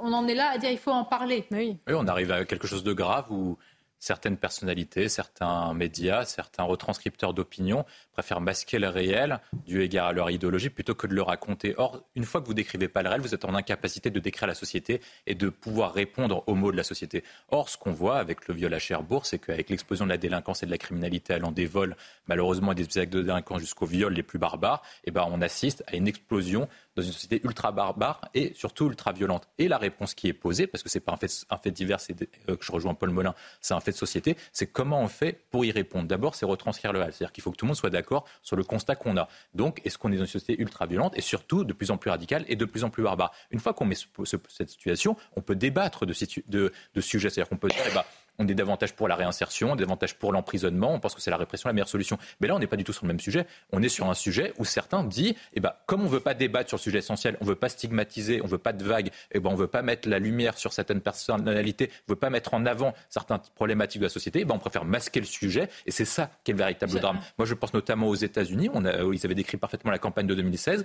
où lorsque vous étiez un électeur de Trump ou d'Hillary Clinton, vous n'avez pas la même vision de la société, vous n'avez pas la même vision d'Amérique. Or, nous, si on veut faire sens commun, on veut rester dans un modèle unitaire, un modèle laïque, et vivre la même chose et vivre côte à côte et non pas face à face, je pense qu'il faudrait commencer par partager le même diagnostic et décrire les mêmes faits de société, et notamment des faits aussi violents. Regarde, juste encore euh, les, propos euh, du père, et ça va rejoindre ce que vous allez dire très certainement. Il appelle, vous allez voir, à une prise de conscience du gouvernement sur le fait qu'on laisse ce genre d'individu au passé judiciaire chargé en toute liberté. Euh, ce serait vraiment la bienvenue. Donc cette prise... Je rappelle juste quand on dit, il faut savoir que les personnels d'urgence, quand cette jeune femme victime est arrivée, étaient en état de choc. Des personnels qui ont l'habitude. C'est mon souhait. Vous savez ce que. Qui voient parfois le pire et qui sont en état de choc. Il a fallu des cellules psychologiques pour les prendre en charge. Vous savez ce que quel est, quel est, le sujet qui est venu dans la conversation des Français quand euh, ce fait divers a été euh, rendu public? C'est la peine de mort. Dans toutes les conversations, euh, moi j'entendais des gens qui disaient bah, pour ce genre d'individu, il faut la peine de mort. Moi, je suis défavorable à la peine de mort, mais dans notre pays, elle, elle est majoritaire dans l'opinion. Elle est redevenue majoritaire dans l'opinion. Pourquoi? Parce que ce genre de faits ne sont pas punis qu'il y a des, récidivistes qui agissent. Et face à ça, effectivement, on a une montée d'exigences de la société de, réponses extrêmes. Et, euh, la et, si on ne répond mmh. pas efficacement à ce genre de, phénomène, la peine de mort redeviendra un sujet dans notre pays, c'est certain. Et donc, il faut absolument euh, proposer des, solutions et, des, efficaces. Parce que qu'est-ce qui choque dans, ce, dans ce fait divers? C'est d'abord la, récidive, le fait que ce, cet homme était connu pour des faits. Euh, de harcèlement sexuel, de pervers, de psychopathe. Il, harcelait des gens dans la rue, il, tenait des propos orduriers. Il ne s'est rien passé. Euh, la police n'a pas agi. C'est ça qui est terrible. Je vais vous laisser la parole. Juste, je, rappelle des titres, Michael, et c'est à vous, Michel, juste après. La préfecture de police demande le déploiement de la CRS suite à Elancourt. Elancourt, où un jeune homme en scooter connu des services est mort en percutant un véhicule de police. L'adolescent de 16 ans fuyait un contrôle et roulait sans casque. Deux enquêtes ont été ouvertes et deux policiers ont été placés en garde à vue. À Marseille, des victimes euh, des effondrements d'immeubles de la rue de Tivoli dénoncent le pillage des décombres. Peu après la catastrophe, des individus sont venus se servir et ont volé euh, des objets restés dans les gravats. la maire de la ville a présenté ses excuses et reconnaît un dysfonctionnement, une réponse insuffisante pour les membres du collectif Tivoli. Et puis Philippe Jost succède à Jean-Louis Georgelin pour superviser le chantier de reconstruction de Notre-Dame. C'est une information de nos confrères du Figaro, confirmée par l'Elysée. Ce haut fonctionnaire était le bras droit du général disparu brutalement en montagne cet été, à quelques jours de son 75e anniversaire. Merci à vous, euh, Michael. Euh, Michel Taub, vous allez réagir. Je voudrais qu'on écoute un, autre extrait du, du, père. Je vous rappelle toujours que c'est un communiqué qui est lu et le père s'exprime sur ce dont vous avez parlé, c'est-à-dire le profil de cet individu, de cet agresseur. Ne pas communiquer sur cette agression donne du crédit à tous ces prédateurs sexuels et autres parasites de la société qui gangrènent les rues. Une prise de conscience de la part du gouvernement sur le fait que l'on laisse ce genre d'individus au passé judiciaire chargé en toute liberté serait vraiment la bienvenue. Ayez confiance en la justice, nous a-t-on dit. Nous ne souhaitons que cela. Et sur le profil du suspect, c'est ce que vous disiez. Oui, mais en fait, par rapport à ce que disait fort justement Eugénie Bastier, euh, à savoir que certains voudraient rétablir la peine de mort contre ce genre de, de criminels. Moi, j'ai milité 10 ans contre la peine de mort dans le monde et instauré la journée mondiale contre la peine de mort qui a lieu tous les 10 octobre, donc le 10 octobre prochain. Mais en fait, la réponse, elle est simple. C'est perpétuité réelle lorsqu'il y a des personnes qui ne sont pas, récupérables. Et le problème, c'est que dans nos sociétés, notamment en France, ça a été long à obtenir l'abolition de la peine de mort parce que justement, euh, il y a toujours cette idée qu'on peut rattraper, qu'on peut récupérer, qu'on peut hein, faire sortir des personnes euh, sur le droit chemin. Mais malheureusement, la réalité de nos sociétés de plus en plus violentes, c'est qu'il y a des personnes qui ne sont pas récupérables. Donc, il faut que la société s'en protège, non pas en leur coupant la tête, mais en les isolant du reste de la société. C'est d'ailleurs la doctrine de l'Église catholique depuis Jean-Paul II, de, beaucoup d'abolitionnistes laïcs également. C'était important d'en parler, c'était important, parce qu'il y a beaucoup de dignité aussi dans les mots euh, du père et d'avoir une pensée pour cette famille et pour cette jeune femme qui est sortie du, du coma mais dont l'état de santé reste fragile. Je voudrais qu'on revienne, si vous le voulez bien. Il y a encore un extrait que je voudrais vous soumettre sur euh, la déambulation, on ne va pas l'appeler ainsi, mais c'était euh, Jean-Marc Morandini au cœur du trafic de drogue, véritablement, hein, puisqu'on avait vu, euh, enfin on avait vu, il y a eu des reportages évidemment sur des rues en plein jour, hein, qui sont gangrénées, des immeubles qui sont tenus par des dealers, et puis il y a eu un échange édifiant, vous allez le voir, entre un fonctionnaire, un enseignant et un responsable d'association qui vraiment euh, n'étaient pas du tout d'accord sur la vision de la société, la vision de la jeunesse dans ces quartiers, écoutez-les. Parce que Gamal, vous êtes cofondateur du mouvement des droits civiques, et, vous, ça vous énerve ce que dit euh, Denis depuis tout à l'heure? Oui, parce que manifestement, manifestement, juste un instant, là je vais quand même remettre un peu, je vais remettre les pendules à l'heure un petit peu. Monsieur, monsieur, monsieur, non, je vais le remettre sans difficulté. Monsieur nous explique, euh, avec sa peau blanche et son visage d'Européen, qu'il n'a pas eu de problème euh, à s'intégrer. Évidemment, quand on a une peau bronzée, une tête d'arabe et un long d'arabe et un long de noir, c'est plus compliqué. non, c'est pas facile, c'est la réalité. Mais quand on, quand, quand on ne connaît pas... toujours la faute des autres. Non, non, non, c'est de la. votre faute. Vous remettez jamais en question. je peux pas. La merde. Pardon, excusez-moi. On peut parler. Juste, juste un instant. Donc, je vais clarifier la situation. Moi, j'ai toujours vécu dans des cités, d'accord? Travail, alors j'ai des diplômes, hein. jamais. Mon nom, mon prénom, c'est grillé, on veut pas de vous. La, ville dans laquelle on vit, on veut pas de vous. L'origine ethnique, on veut pas de vous. Alors le baratin de dire que soi-disant, c'est pas de la faute d'eux, moi je suis des années 80. Dans les années 80, les Arabes des années 80, ils voulaient s'intégrer. La marche pour l'égalité, c'était il y a 40 ans. Eh bien, qu'est-ce qu'ils ont fait? On nous a exclus, d'accord? Maintenant, vous pensez-vous, avec votre tête de Blanche-Neige, que nous, ça peut passer? Ça n'a rien à voir, il y a deux mondes différents. Parce que l'employeur, qui a des réflexes racistes, il va dire quoi? Ce gars-là est cité, donc il est incompétent, donc il est violent, hmm. donc il est voleur, donc il est faux. Pardonnez-moi, c'est bien, c'est bien à cause du fait que les employeurs n'embauchent personne ici, que ça pue la piste et qu'il y a des trafics de drogue à tous les étages. la dégradation ah sociale. c'est à cause des employeurs. Je peux parler ou vous allez continuer à parler tout seul J'ai le droit de vous répondre aussi. Non, non, vous avez parlé pendant 5 minutes. Vous avez tellement de bêtises que je vais corriger un peu. Bah. Les employeurs ne veulent pas nous. Les employeurs ne veulent pas nous. Pas qu'on soit pas d'accord. Non, mais je souffre que quelqu'un ne m'écoute pas. Vous me laissez finir. Je vais laisser dire un tunnel de bêtises. On va y aller. Donc les employeurs ne veulent pas des gens de cité. Pourquoi? Parce qu'il y a des préconçus. Il y a des réflexes racistes. Ensuite, deuxième chose, il faut être très clair sur un point. Quand on ne vit pas ici, vous avez jamais vécu Non, jamais. Non, pas de pipeau. On parle avec les jeunes, avec les. Bah, bah, quand on est blanc, c'est pas grave. Quand on est, je sais que ça sort de votre logiciel. Quand on est blanc, on a forcément vécu dans les quartiers riches et du 16e arrondissement. La couleur, c'est tout. La couleur. C'est vous qui en parlez depuis tout à l'heure. Vous m'avez traité de blanche neige. C'est incroyable. Vous êtes d'une incohérence et j'ai jamais vu ça. Bien. Ah, c'est édifiant comme échange parce que le l'intervenant à la chemise noire, lui, euh, explique que les jeunes gens issus de banlieue sont victimes de racisme et dans l'extrait que vous diffusez, lui-même fait preuve de racisme anti-blanc traitant ce, jeune homme euh, de Blanche-Neige. Mm. Par conséquent, euh, qui est d'ailleurs une insulte, enfin, une remarque qu'on fait souvent aux Blancs dans ce type de quartier avec quelques autres, qui prouve bien que le racisme anti-blanc existe. Mais si vous voulez, c'est la première. La deuxième chose, c'est qu'il part du postulat euh, très courant à gauche, et en tout cas dans une certaine gauche aujourd'hui, que, eh bien, si vous avez un prénom à consonance arabe, puisque c'est le terme qu'il emploie là, vous avez moins de chances d'entrer sur le marché de l'emploi. Mais ce sont des gens qui ne connaissent rien. Qu'ils aillent sur la dalle de la défense aux heures de pointe, ils verront bien les emplois de cadres supérieurs dans les bureaux, etc. Pas nier qu'il y a des difficultés, Paul, mais qu'il en fasse l'alpha et l'oméga de toutes les difficultés de la misère des quartiers. Aujourd'hui, en 2023, on a moins de chances de réussir dans la vie que l'on s'appelle Karim, Sophie, euh, Marie euh, ou quelques autres prénoms que ce soit. Vous pensez que si vous envoyez un CV euh, avec les, les prénoms, non, mais c'est une vraie question. Plus que résiduel, plus que résiduel. Et je pense qu'il y a une foultitude de discriminations à l'embauche qui peuvent arriver par ailleurs. peut-être sur le poids, peut-être sur l'origine géographique, peut-être sur les accents. Alors après, il faudrait faire un inventaire de toutes ces discriminations possibles, dont peut-être le prénom à consonance arabe serait peut-être une des, une des dimensions euh, noyées dans tout un tas d'autres. Mais en faire, si vous voulez, l'alpha et l'oméga euh, de la panne de l'ascenseur social en France, c'est une bêtise. Donc il faudrait aussi désamorcer, je pense, ce constat que fait ce monsieur qui, à mon avis, est tout à fait bien. C'est votre avis? Non, mais Qu'est-ce que vous avez pensé de l'extrait? Je crois que ça a été montré dans des testings qu'effectivement il y avait des préjugés euh, envers des personnes qui venaient qui avaient des noms à consonance arabe euh, euh, ou, ou, subsaharienne. Mais peut-être que c'est aussi fait, dû au fait que dans ces quartiers, effectivement, il y a de la délinquance euh, et, qu'il est, et que du, coup, il y a une espèce de préjugé qui s'installe, mais qui est aussi dicté par l'expérience. Parce que effectivement, dans certains quartiers, il y a, il y a un surcroît de délinquance lié à l'immigration. Les gens associent spontanément. Est-ce qu'il faut les juger racistes pour autant? Je n'en suis pas sûr. Il faut effectivement essayer de corriger la, discrimination au maximum, mais, mais il y a aussi une association qui se fait du fait qu'effectivement, euh, il y, a, y, a, une surreprésentation euh, dans, de, de, de, de, de ces En tout cas, l'extrait fait beaucoup, beaucoup euh, réagir. On va continuer à en parler. On va marquer une pause. Et c'est vrai que le d'avoir dit cela, d'avoir fait référence à la couleur de la peau, alors que justement, il venait défendre. très paradoxal. Courte pause et on se retrouve sur ce sujet et d'autres.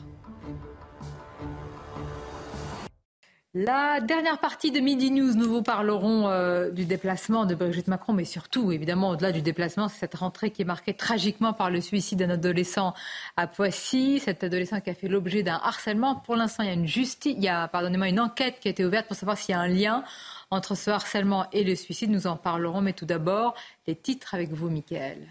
Bruno Le Maire demande à Total Energy de prolonger le plafonnement des prix du carburant à 1,99€ au-delà du 31 décembre. Le ministre de l'économie écarte en revanche toute nouvelle ristourne généralisée du gouvernement car il voit dans cette mesure, dit-il, une triple aberration écologique, budgétaire et diplomatique.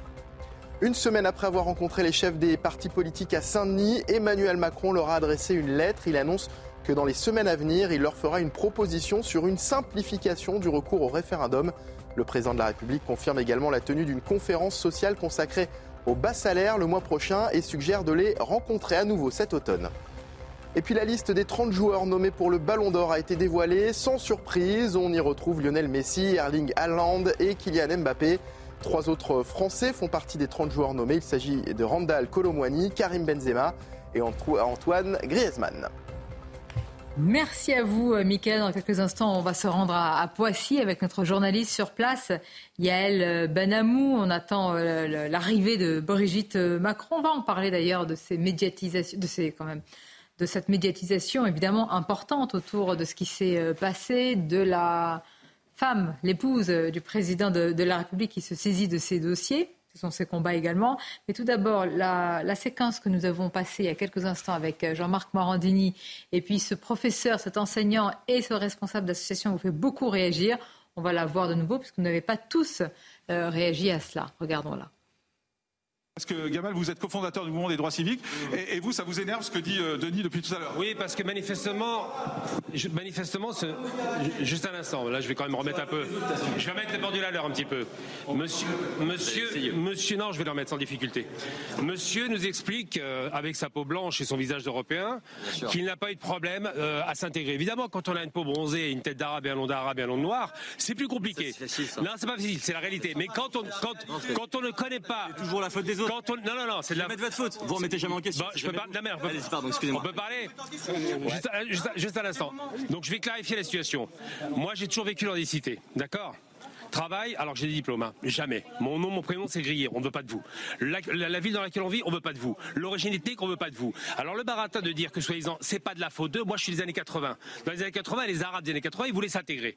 La marche pour l'égalité, c'était il y a 40 ans. Eh bien, qu'est-ce qu'ils ont fait? On nous a exclus, d'accord? Maintenant, vous pensez-vous, avec votre tête de Blanche-Neige, que nous, ça peut passer Ça n'a rien à voir, il y a deux mondes différents. Parce que l'employeur, qui a des réflexes racistes, il va dire quoi? Ce gars-là est cité, donc il est incompétent, donc il est violent, mm. donc il est voleur, donc il est faux. Pardonnez-moi, c'est bien, c'est bien à cause du fait que les employeurs n'embauchent personne ici, que c'est plus la piste et qu'il y a des trafics de drogue à tous les étages. La dégradation ah sociale. c'est à cause des employeurs. Je peux parler ou vous allez continuer à parler tout seul J'ai le droit de vous répondre aussi. Non, non, vous avez parlé pendant 5 minutes. Vous allez, vous avez tellement de bêtises que je vais corriger un peu. Mm, bah. Les employeurs ne veulent pas nous. Les employeurs ne veulent pas nous. Pas qu'on soit pas d'accord. Non, mais je souffre que quelqu'un ne m'écoute pas. Vous me laissez finir. Je vais laisser dire un tunnel de bêtises. On va y aller. Donc les employeurs ne veulent pas des gens de cité. Pourquoi? Parce qu'il y a des préconçus. Il y a des réflexes racistes. Ensuite, deuxième chose, il faut être très clair sur un point. Quand on ne vit pas ici, vous n'y avez jamais vécu Non, jamais. non, pas de pipeau. On parle avec les jeunes, avec les. Bah bah quand on est blanc, c'est pas grave. Quand on est. Je sais que ça sort de votre logiciel. Quand on est blanc, on a forcément vécu dans les quartiers chez du 16e arrondissement. La couleur. C'est tout. La couleur. C'est vous qui en parlez depuis tout à l'heure. Vous m'avez traité de Blanche Neige. C'est incroyable. Vous êtes une incohérence. J'ai jamais vu ça. C'est un dialogue de sourds euh, complètement, William. Il bah, n'y a, rien qui va dans, cet extrait. Euh, effectivement, que la, personne puisse euh, avoir été victime de discrimination dans les années 80, ça peut, ça peut s'entendre, surtout que des études peuvent aller dans ce sens-là. Seulement, beaucoup d'efforts ont été faits. je vais reprendre toutes les incohérences de ce monsieur. Ce monsieur dit que eh ben, les employeurs sont racistes envers certaines populations, notamment d'origine maghrébine et de, de couleur noire. Or, lui-même, juste après, comme l'a rappelé Paul Melun, euh, appelle un blanc, euh, Blanche-Neige, il manquerait plus que Babtou, et en fait, il a fait le syndrome complet de tout ce qui manquait euh, en termes de poncif et de racisme anti-blanc. Ensuite, après, il dit que les, lorsque vous venez de citer, etc., vous êtes discriminé. Or, ce n'est pas vrai. Depuis une vingtaine, trentaine d'années, on, appelle, on met en place ce qu'on appelle une politique de discrimination positive ou de affirmative action, pour reprendre le terme des États-Unis. C'est-à-dire que dans les grandes écoles mm. et dans les grandes entreprises, vous avez des dispositifs qui sont faits. Vous pouvez aller sur le site de toutes les grandes banques notamment anglo-saxonnes, de tous les grands cabinets de conseil anglo-saxons. En fait, quand vous êtes d'origine, certaines origines, vous venez de certains quartiers, vous avez ce qu'on appelle des points bonus dans ce qu'on appelle les screenings. Mm. Quand vous déposez votre CV, et de la même manière, lorsque vous voulez rentrer dans une grande école, lorsque vous venez de certains quartiers, bah, vous avez des points bonus. Donc, euh, même au-delà de la question des discriminations, vous avez même une discrimination positive, c'est-à-dire que vous êtes encouragé et favorise dans le dispositif, c'est-à-dire que la République française met en place des dispositifs lorsque vous êtes des quartiers et que vous voulez vraiment vous en sortir, de pouvoir vous en sortir.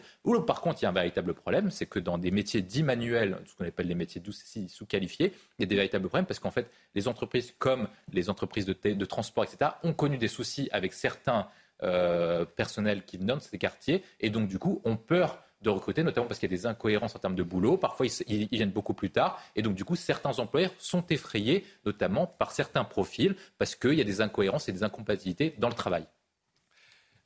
Moi, juste pour compléter, de toute façon, des jeunes de ces quartiers qui se sont battus, qui ont travaillé, qui, ont voulu prendre l'ascenseur social de, la France, bah, qu'est-ce qu'ils ont fait? Ils ont quitté ces quartiers. Mais pourquoi ils ont quitté ces quartiers? Ils ont quitté ces quartiers parce qu'ils subissent une pression vers le bas, dans ce vers le bas, de devoir euh, partir, de, devoir sortir, du voisinage de, ces quartiers. Et, c'est ça qui est dramatique. Oui, mais pour ceux qui n'ont pas les moyens, euh, et après, vous avez entendu cette habitante euh, tout à l'heure. Mmh. Je veux dire, à un moment, je veux bien, vous avez raison. Un discours de responsabilité individuelle. Bien sûr. C'est-à-dire, il y a une victimisation permanente de la part de ces personnes qu'on entend, qui est même, je trouve, quelque part indigne pour eux-mêmes. Parce qu'encore une fois, on est dans une société libre où chacun peut quand même se battre pour réussir. Et, encore une fois, il y a dans ces quartiers de très nombreux exemples, sauf que souvent, ils les ont quittés parce que justement, ils voulaient échapper à, la tentation et à la tous les cas, cette séquence, et puis l'émission hein, de, Jean-Marc Marandini, il est vrai, euh, au cœur de, ces trafics, en tous les cas, dans ces rues et au pied de ces immeubles qui sont... Euh, euh, eh bien, euh, il n'y a pas d'autre mot, hein. c'est une occupation de territoire par certains dealers. Euh, a suscité beaucoup de réactions. On va continuer à en parler dans, de prochaines éditions. Pour l'heure, je voudrais qu'on termine. Il nous reste une, dizaine de, minutes sur cette rentrée marquée par le suicide d'un adolescent à Poissy. Cet adolescent fait a fait l'objet euh, d'harcèlement. La justice est en train de voir s'il y a un lien entre ce qu'il a subi, évidemment, l'effet de harcèlement et euh, l'aboutissement tragique. Brigitte Macron va se rendre dans quelques instants sur place et visiter, euh, sa, rendre visite à sa famille. L'épouse du président, vous le savez, a fait de la lutte contre le harcèlement scolaire un de ses combats. Nous sommes sur place avec notre journaliste Yael euh, Benamou. Je rappelle aussi par ailleurs qu'il a été beaucoup reproché à l'ancien ministre de l'Éducation dans l'affaire l'INSEE de ne pas avoir comment dire, d'avoir réagi très tardivement quand il y a eu un cas grave de harcèlement. Yael Benamoula, c'est la, c'est Brigitte Macron qui est euh, attendue donc pour rendre visite à la famille de l'adolescent. Oui, exactement. Comme vous l'avez dit, elle a attendu euh, dans la journée. Et, en attendant, euh, les élèves du lycée euh, Adrien Bolland nous ont raconté hier eh qu'ils avaient besoin de parler. C'est pourquoi une cellule psychologique a été ouverte ce matin pour les élèves et cet après-midi pour le corps enseignant. Alors la plupart des élèves sont abasourdis, même s'ils ne connaissaient pas personnellement Nicolas. Eh bien, ils sont marqués par ce drame qui touche un ancien élève de leur lycée. Et cela les renvoie aussi à leur propre histoire. Beaucoup nous ont dit eh bien, que les moqueries étaient monnaie courante dans euh, ce lycée et euh, que le personnel éducatif eh bien, ne prenait pas forcément au sérieux les alertes. Euh, moment très émouvant aussi ce matin quand le meilleur ami de Nicolas est allé déposer une lettre juste derrière. Je vous propose de l'écouter. Justement, je lui ai remercié pour toutes les années qu'on a passées ensemble. Et à force qu'on soit amis, je ne l'ai plus considéré comme un ami, mais plutôt comme un frère. Tellement qu'on se connaissait bien. Qu'est-ce que tu as écrit dessus? J'ai marqué merci Nicolas pour toutes ces années. Tu étais mon meilleur ami et tu étais comme un frère pour moi. Tu vas nous manquer. Ils ont surtout euh, harcelé pour son physique justement. Et ça, ça se fait pas. Il disait euh, euh, t'es nul, t'es moche, personne ne t'aime. Quand j'ai vu qu'à un moment il disait qu'il s'était pendu à son lit, je suis direct que c'était mon ami parce qu'il avait un lit à deux places, superposé. Donc là, c'est là j'ai eu le tic. C'est bon, c'est mon ami, c'est sûr. Deux enquêtes ont été ouvertes, une administrative et une judiciaire. Gabriel Attal a martelé eh bien, que toute la lumière serait faite sur ce drame. Merci à vous, euh, Yael Benamou. Évidemment, on vous retrouve euh, euh, tout à l'heure. Je voudrais qu'on écoute à présent le témoignage, témoignage d'un voisin de l'adolescent qui le connaissait, qui ne le fréquentait pas, évidemment, comme son meilleur ami, mais qui nous dresse le profil, justement, de, cette, de ce jeune homme. C'était un petit, voisin, hein, un petit gars que, que, je connais depuis, depuis qu'il est tout petit. Hein, très gentil, un petit garçon, vraiment, enfin un petit garçon, maintenant c'est un ado, mais adorable, vraiment bien élevé, euh, euh, charmant, euh, très gentil. on n'aurait jamais pu penser qu'un drame comme ça pouvait arriver chez nous. c'est une, tragédie. On est sous le choc, c'est vraiment une tragédie. Et je vous propose d'écouter le ministre de l'Éducation nationale, Gabriel Attal. Vous savez qu'il a fait de ce sujet, comme on dit, une priorité de son ministère. Je le dis, il reste des points à éclaircir. Et je veux évidemment que toute la lumière soit faite sur ces faits. J'ai donc décidé de déclencher une enquête administrative dont nous tirerons toutes les conclusions. Chaque drame est un drame de trop qui nous rappelle que nous ne sommes toujours pas à la hauteur. Ce ne sont pas des personnes, évidemment, que je veux mettre en cause. C'est la réponse de l'institution éducation nationale face à l'urgence du harcèlement scolaire qu'il nous faut continuer à profondément changer. Comme ministre, après un tel drame, j'ai un double devoir. Un devoir de compassion, bien évidemment, mais aussi et surtout un devoir d'action. Nous devons aller plus loin, plus loin encore que ce qui a d'ores et déjà été engagé. Une initiative forte sera prise en la matière très prochainement. Nous le ferons. Bien. On attendra l'initiative. En attendant, c'est vrai, bon, euh, la compassion est là, la, je veux dire, la, présence est là, alors que quand même, il y a eu sur certaines affaires des, flottements assez euh, euh, coupables. La, violence en milieu scolaire. allez-y, allez-y. Non, non, mais la violence en milieu scolaire et le harcèlement malheureusement, ont, toujours existé hein, depuis qu'elle est de l'école. Il n'a qu'à lire les témoignages sur l'école euh, tout au long du enfin, 19e siècle puis du 20e siècle. Mais, mais, euh, mais il me semble que ce qui a changé, c'est qu'évidemment, déjà collectivement, nous sommes plus sensibles euh, à cette violence et à ce harcèlement. Et c'est un fait de civilisation, de civilisateur. C'est-à-dire qu'on ne tolère plus ce qui était autrefois peut-être toléré, et c'est tant mieux.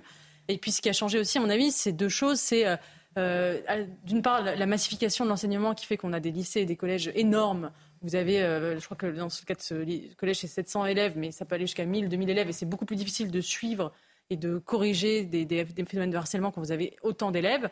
Et puis, effectivement, il y a les réseaux sociaux qui, euh, sont une donne euh, nouvelle et qui font que l'élève n'est plus seulement harcelé à l'école, mais en dehors de l'école, il est suivi en permanence par des moqueries, par des colibés à, l'extérieur même de l'établissement.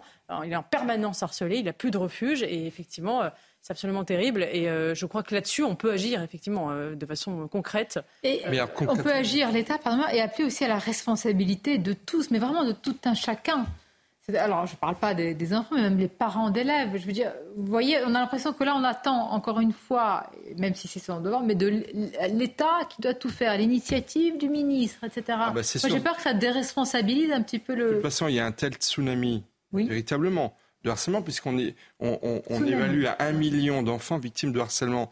donc moi, comme souvent je dis, il n'y a jamais un harceleur en face d'un enfant ou d'un jeune ado harcelé. Il y en a plusieurs. Donc c'est un million de harcelés. Combien y a-t-il de millions de harceleurs? Donc c'est une mobilisation collective. Les parents, les, établissements scolaires, euh, c'est le problème des smartphones parce que ça passe beaucoup par là également. Mais j'aimerais revenir sur cet établissement scolaire. Gabriel Attal a dit euh, on va pouvoir exclure des enfants qui commettent des faits de harcèlement et ce ne sont pas les harcelés qui vont devoir changer d'établissement. moi, ce que j'espère, c'est que très concrètement, parce que quand bien même il n'y aurait pas de relation entre le suicide et les faits de harcèlement, manifestement, son meilleur ami et d'autres témoignages ont montré qu'il était harcelé. Même quand bien même il n'y aurait pas de lien avec le suicide, il était harcelé. il faut espérer que dans cette école, euh, il y aura des, des efforts très très rapides, l'enquête administrative, euh, la mobilisation des enseignants, pour que les, euh, les, jeunes qui harcelaient euh, la victime soient très rapidement sanctionnés. Il faut être très dans le concret. Il ne faut pas se contenter d'être dans, une, dans un état... Quand on va découvrir l'âge des harceleurs, aussi, voilà. bah, à chaque fois, c'est différent. Voilà. Mais, mais c'est le ministre qui disait. Et souvent, les harceleurs sont des anciens harcelés, ce qui rend les choses encore plus compliquées aussi. Euh, évidemment, il faut punir, mais euh, c'est un sujet extrêmement difficile. Moi, je me demande quelle initiative peut bien annoncer euh, le ministre de l'Éducation nationale. Bon, ça, on va voir. Mais au-delà des initiatives purement politiques, je voulais rebondir, Sonia, sur ce que vous disiez. Je pense qu'il y a aussi des initiatives individuelles à avoir sur ce sujet-là.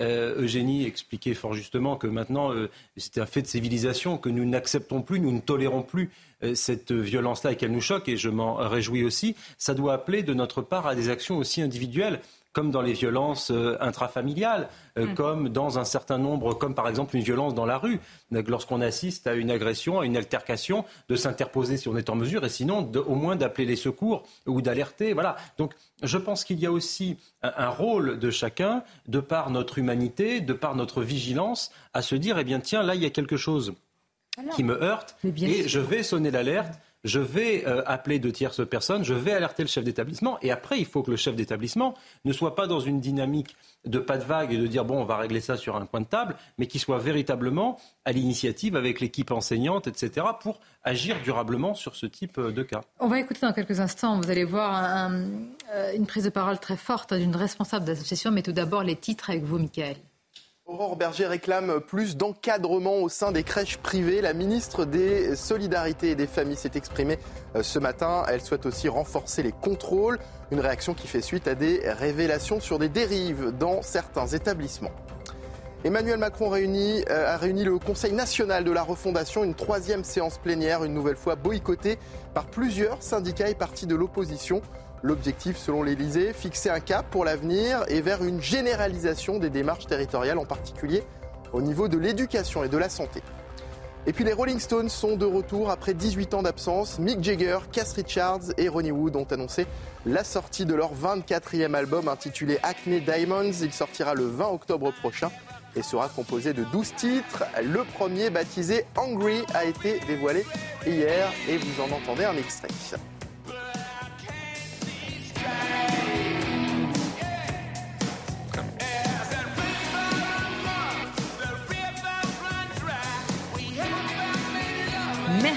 Euh.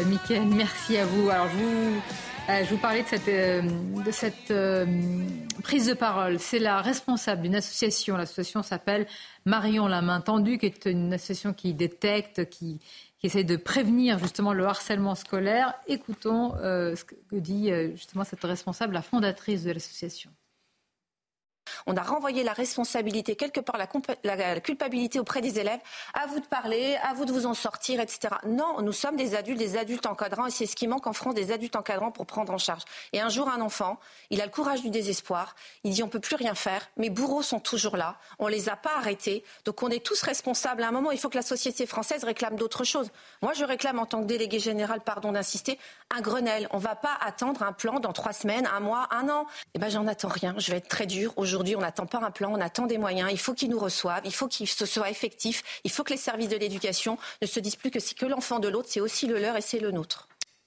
Bon, elle a raison de rien attendre d'un plan. Grenade, je ne sais pas si ça va pas. Euh, moi, je mets c'était ça dans la même catégorie que les plans, mais. Mais oui, moi aussi. Mais je vois pas quelle initiative. Tant mieux hein, si, le, on a un ministre de l'Éducation réactif. Au moins, il reconnaît en plus que jusque là, on n'est pas allé suffisamment loin. Et il y a peut-être un changement de paradigme aussi vis-à-vis de son prédécesseur Papendiaï, qui n'a pas brillé par son action en la matière, comme d'ailleurs dans la plupart. on va suivre tout ça. on arrive à la fin. C'est une demande de Grenelle euh, de contre le harcèlement. Je pense qu'il faut le faire eh parce que ça ne va pas apporter les solutions, mais, ça va aider à conscientiser tous les acteurs on va continuer à suivre tout ça. Je vous remercie. Je vais porter votre cravate dès maintenant, évidemment. Pour, je ne sais pas si ça va permettre de soutenir. Vous allez être la marine de cœur de l'équipe de France de rugby. Non, non, non, non, non. Oh là là, c'est trop d'honneur. Peut-être quelques images. Donc c'est ce vendredi ce vendredi, évidemment. évidemment. Le, score, pour vous, quel, quel, pronostic? Alors, la Nouvelle-Zélande est un peu en perte de vitesse. Donc je ah oui, bien sûr, c'est bien connu. allez, 21 12 pour, la France. vive la France. Merci à vous, vive le 15, vive le 15 de France, vive la France. Merci à vous, c'était un plaisir. Je vous dis à très bientôt. Merci, Sonia. Merci, restez avec nous. Nelly est à suivre et on se retrouve très bientôt, bien sûr.